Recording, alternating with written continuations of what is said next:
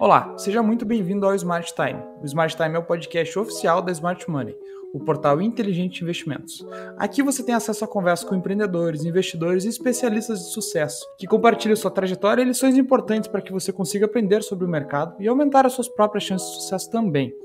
Eu sou o Guilherme Guerreiro e hoje eu estou acompanhado do Marcelo Aragão, que é head da área de Investment Banking da Messing. Olá, Marcelo, tudo bem? Tudo bom, Guilherme? Tudo ótimo. Tudo show por aqui também. É, pessoal, hoje o Marcelo vai conversar com a gente sobre o que é o Investment Banking, uma área que foi recém-implementada lá na Messing, e como os serviços de IB podem ajudar empresas e também investidores. Confira.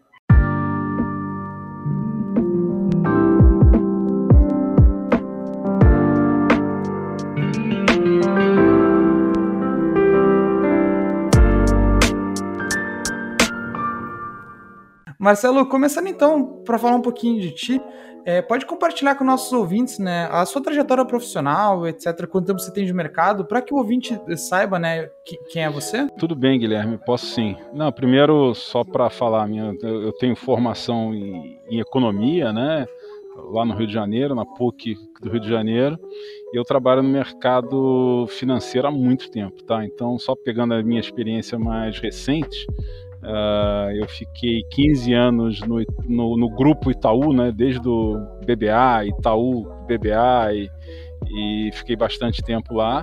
Tive uma passagem de um ano e meio pela Lehman Brothers, né, então é interessante ter essa visão de um banco, de um banco estrangeiro, que até que causou tantos efeitos no mercado mundial, né, com a sua quebra, tá? E depois eu passei cinco anos na XP Investimentos, né? Então, é onde eu terminei minha, minha, minha passagem lá como, como diretor do Investment Bank. Excelente, Marcelo.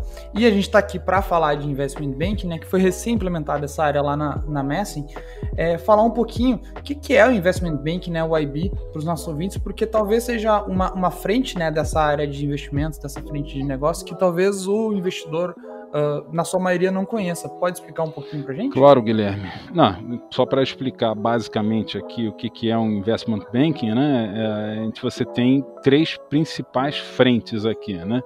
Você tem duas ligadas diretamente ao mercado de capitais, que seria a área de renda variável e a área de renda fixa, tá? E tem uma terceira área que liga mais empresas junto com outras empresas, fundos de investimento, que seria a área de fusões e aquisições, conhecida jargão mais utilizado é M&A, né, Mergers and Acquisitions. É, e falando né, da área de IB da Messing, é, quais áreas do IB que, em que vocês vão focar lá dentro da Messi? Olha, nosso, nossa ideia aqui é, é, é, trilhar um caminho muito parecido com o que foi trilhado lá pela, pela XP. A principal área que a gente tem uma vantagem com, competitiva será a parte de renda fixa, né? Então a gente deve dar um, um foco muito grande nessa parte, tá? Mas, diferentemente do que foi feito na XP, dada a proximidade da Messing com seus clientes, é, é, que eu já consegui confirmar nesses dois meses que eu estou aqui, é, a gente tem um foco muito grande na área de fusões e aquisições, o M&A, deixando renda Sim. variável um pouco mais para frente, tá? Que seria a parte de emissões de ações para um ficaria para um segundo momento.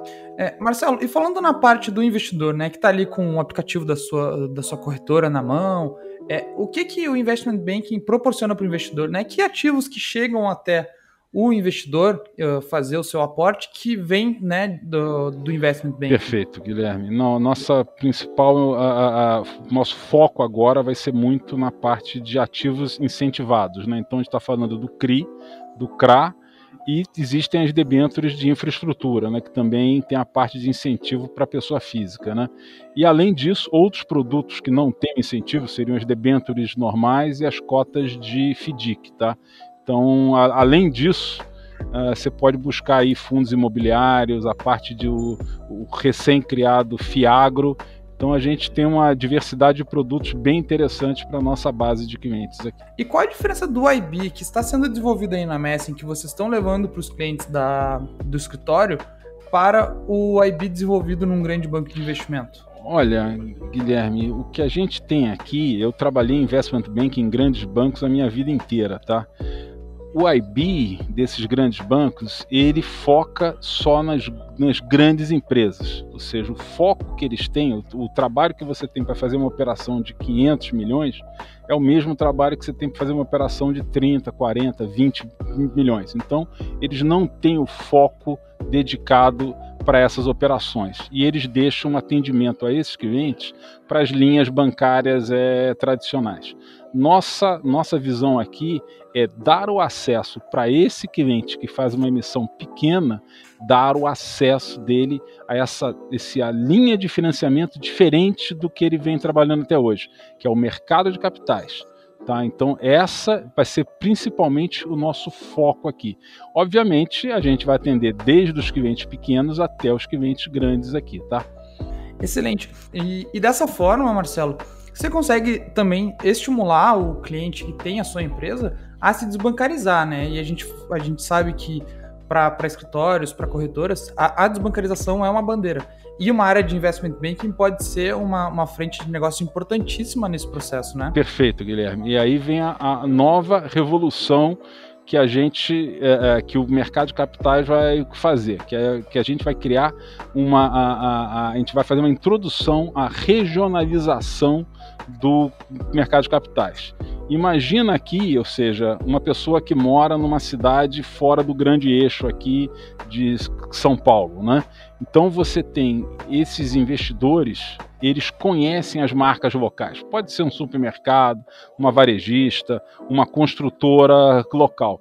Na hora que ele olha um, uma empresa que ele conhece bem a marca, acessando o mercado de capitais através da plataforma que a Messen terá, ou seja, ele, ele, ele vai ter um, uma, uma, um incentivo, vai ser, ele vai ter um conforto maior para colocar uma, um, fazer um investimento um pouco maior, porque ele conhece aquele, aquela, aquele, aquele nome, ele passa em frente daquela loja desde que ele, como é chama, se conhece por gente, entendeu? Então ele sente aquele conforto. Ou seja, na hora que você tem essa demanda maior, esse maior, essa, esse conforto maior do investidor fazer o investimento naquele CRI, naquele CRA, daquela empresa uh, que ele conhece, isso faz com que a taxa de juros que o mercado de capitais, porque isso aqui você calibra de acordo com a, de, com a oferta pelo aquele produto. Na hora que você tem isso, a taxa necessariamente é pressionada para baixo. Então, ou seja, você você cria, você cria esse nome, ou seja, daquele pequeno, pequena empresa para acessar o mercado de capitais e nisso ele tem uma taxa menor do que ele teria do que se ele fizesse uma operação bancária. E falando um pouquinho, é, só, só pegando o exemplo que tu deu, é, e aí se eu, tiver, se eu tiver errado pode me corrigir, mas é, pegando o exemplo da varejista, de um supermercado, por exemplo, o investidor, ele provavelmente ele vai sentir, é, é, ele pode ter duas opções de investimento é, né, de uma varejista de mesmo porte, com talvez um faturamento muito parecido, com talvez os mesmos números operacionais, mas ele vai estar muito mais disposto né, a investir na varejista que ele conhece, na varejista que tem supermercado na cidade dele, ao invés de uma varejista que talvez esteja no outro lado do país. Sem né, dúvida, exatamente isso. Então, na hora que você pega a Messi em toda a sua capilaridade, ela está no Brasil todo, mas ela tem uma, uma, uma capilaridade muito grande na região sul do Brasil.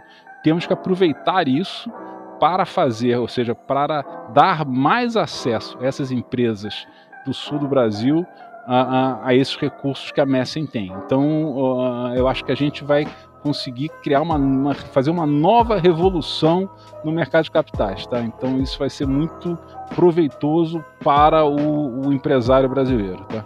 É, Marcelo, e tu, tu, citou né, que tu trabalhou com instituições do exterior, etc. É, como que isso como que isso influenciou, né? Tu talvez comprar a ideia de uh, ajudar a desenvolver um investment banking diferente na Messi que a gente tem tradicionalmente no Brasil e o quanto realmente acha que esse é o futuro do investment banking no Brasil? Olha, Guilherme, eu tenho certeza de que isso aqui faz parte da desbancarização do, do mercado é, de financiamento no Brasil, de acesso a recursos para, para as pequenas empresas do Brasil. Isso já é feito com, em larga escala. Você deu exemplo, os Estados Unidos realmente uh, é, o, é, é, o país onde isso existe com uma, com uma ênfase muito grande, tá? E, e, eu acho que aqui você tem o papel que os bancos fazem com seus produtos bancários, cobranças e outras coisas, que isso nunca vai deixar de ser feito pelos bancos, tá? Isso aí tem que continuar. Agora, o acesso a financiamentos você ter essa disputa saudável de, poxa, quem é que está cobrando a, menor taxa? Quem está indo para o prazo mais longo? Ou seja, você colocar essa alternativa para o, para o pequeno empresário, para o empresário médio brasileiro, ou seja, aquele que está acessando o mercado, precisando de uma linha de 20, 30, 40, 50 milhões, isso é fundamental para, para o desenvolvimento da economia no Brasil. Então, eu estou muito é, é, é, otimista com isso aqui, estou muito empolgado em, em, em, desenvolver esse, esse projeto todo aqui na, aqui na Messing, tá? Isso nunca foi feito, tá? Dessa forma que a gente está fazendo, nunca foi feito. Excelente. E falando pro lado do cliente Messing, né? Tu já deu um pequeno spoiler ali é, do, de que o cliente que tem a sua empresa, ele vai conseguir talvez emitir é, crédito com mais facilidade, ele vai conseguir pegar crédito com mais facilidade. Talvez ele consiga até, é, por, no futuro próximo, né, quando talvez o foco em renda variável for maior, ele consiga abrir o capital da sua empresa com mais facilidade. Mas quais são os principais benefícios para o cliente mesmo da empresa? Né? Tanto o que tem a sua empresa ou até mesmo para o cliente comum, convencional, que está procurando um produto é? A minha visão, Guilherme, é muito, é muito clara sobre isso. A Messing tem dois tipos de clientes aqui. Tem os clientes pessoas físicas, que é a parte tradicional, por onde a gente começou, plugado a excelente plataforma da XP, e aí recebendo todos os produtos que a XP fez, e eu fiquei lá cinco anos na, na XP montando produtos para, para essa base. Aqui é o seguinte: você tem esse cliente pessoa física e tem um cliente pessoa jurídica que a Messing já, já trabalha ele há dois anos, tá? Então a gente já tem essa área corporate aqui dentro da, aqui dentro da Messing.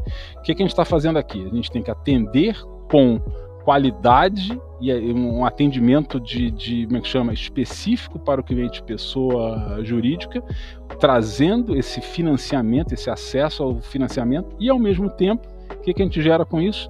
mais produtos para os nossos clientes, pessoas físicas, entendeu? E produtos exclusivos para eles, tá? Então, na hora que eu faço um CRI e eu ofereço na cidade onde é, fica aquela, por exemplo, uma construtora ou uma varejista lá, ele vai construir algum galpão novo, ele consegue fazer esse financiamento através de um, através de um CRI. Então, eu atendi o meu cliente pessoa jurídica e gerei produtos para o meu cliente pessoa física produtos que hoje ele não teria acesso numa, numa, ou seja, através da plataforma XP. Tudo isso a gente vai fazer com todo um controle de compliance, suitability. Desculpe os jargões aqui, mas eles são bem, eles significam muito dentro do mercado de de capitais, ou seja, você tem que entender, fazer todo o suitability para saber se o nosso investidor, pessoa física, está ciente daquilo que ele está comprando, o risco que ele está comprando. E como você falou bem, algum dia uh, uh, esse cliente, que essa pessoa jurídica começa a ser conhecido pelo mercado de capitais, ele já abre a primeira porta para um dia, se for a decisão dele, se for ele fazer o acesso com a parte de renda variável, emitindo ações no, mercado de capitais. Então, o grande benefício é esse, na minha visão. Excelente, Marcelo. É, e, esses, e esses produtos, né, só deixando claro, eles só estariam disponíveis para o cliente da Messi, né? É, é isso. Ah, possivelmente na hora que se eu tiver uma operação grande, pode ser até que a gente mais para o futuro venha oferecer para outras para outras plataformas. Mas nesse início aqui é para prioritariamente é para atender o cliente pessoa física Messi, criando produtos para eles. Ou seja, isso aqui vai ser uma, é aquela geração contínua de novos produtos para a nossa base de, de clientes pessoas físicas. Excelente. E o Smart Time vai ficando por aqui. Eu espero que você tenha aproveitado esse bate-papo e que tenha conseguido extrair lições valiosas para a sua vida, entendido o que é o Investment Banking e como ele pode te ajudar. Quero ainda agradecer a presença do Marcelo Aragão nesse episódio do Smart Time. Marcelo, foi um prazer te receber aqui no nosso podcast. O prazer foi meu, Guilherme. grande abraço. Obrigado. Até o próximo episódio. Tchau, tchau.